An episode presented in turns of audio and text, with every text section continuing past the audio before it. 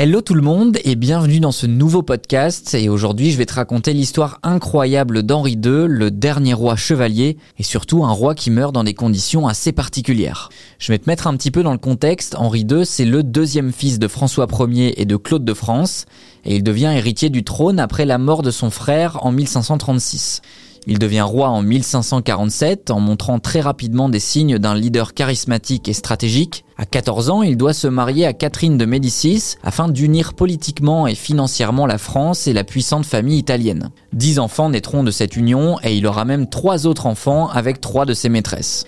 Dès le début, Henri II démontre une très forte compréhension des enjeux politiques de son époque. Il s'entoure de conseillers compétents et n'hésite pas à prendre des décisions audacieuses pour consolider son pouvoir. Sur le plan intérieur, il poursuit la politique lancée par son père en renforçant le pouvoir royal. En fait, son autorité est vraiment inégalée parmi les souverains européens de l'époque. En revanche, contrairement à son père qui a noué des liens avec des princes protestants, eh bien lui, il relance la chasse au protestantisme en instaurant un tribunal qui juge les affaires d'hérésie dans une pièce noire éclairée par quelques flambeaux. L'un des aspects les plus remarquables de sa vie fut sa capacité à mener son armée dans des batailles décisives. Henri II était un stratège hors pair, il combinait ruse et bravoure pour remporter des victoires importantes, notamment pendant les guerres d'Italie et contre Charles Quint, le roi d'Espagne. Ces triomphes sur les champs de bataille ont renforcé non seulement sa position monarque, mais ont contribué aussi à étendre les frontières de son royaume. Et surtout, un des points les plus marquants de son règne, eh bien malheureusement, c'est sa mort. On est fin juin 1559 et un tournoi est organisé à Paris en l'honneur des mariages de la sœur du roi et surtout de sa fille avec Philippe II, des mariages qui marquent aussi la fin des guerres d'Italie. Henri II, qui est chevalier, souhaite lui fêter ça en participant au tournoi qui est un tournoi de joute. Après un premier tour réussi, le jeune comte Gabriel de Montgomery s'élance contre le roi, sa lance percute ce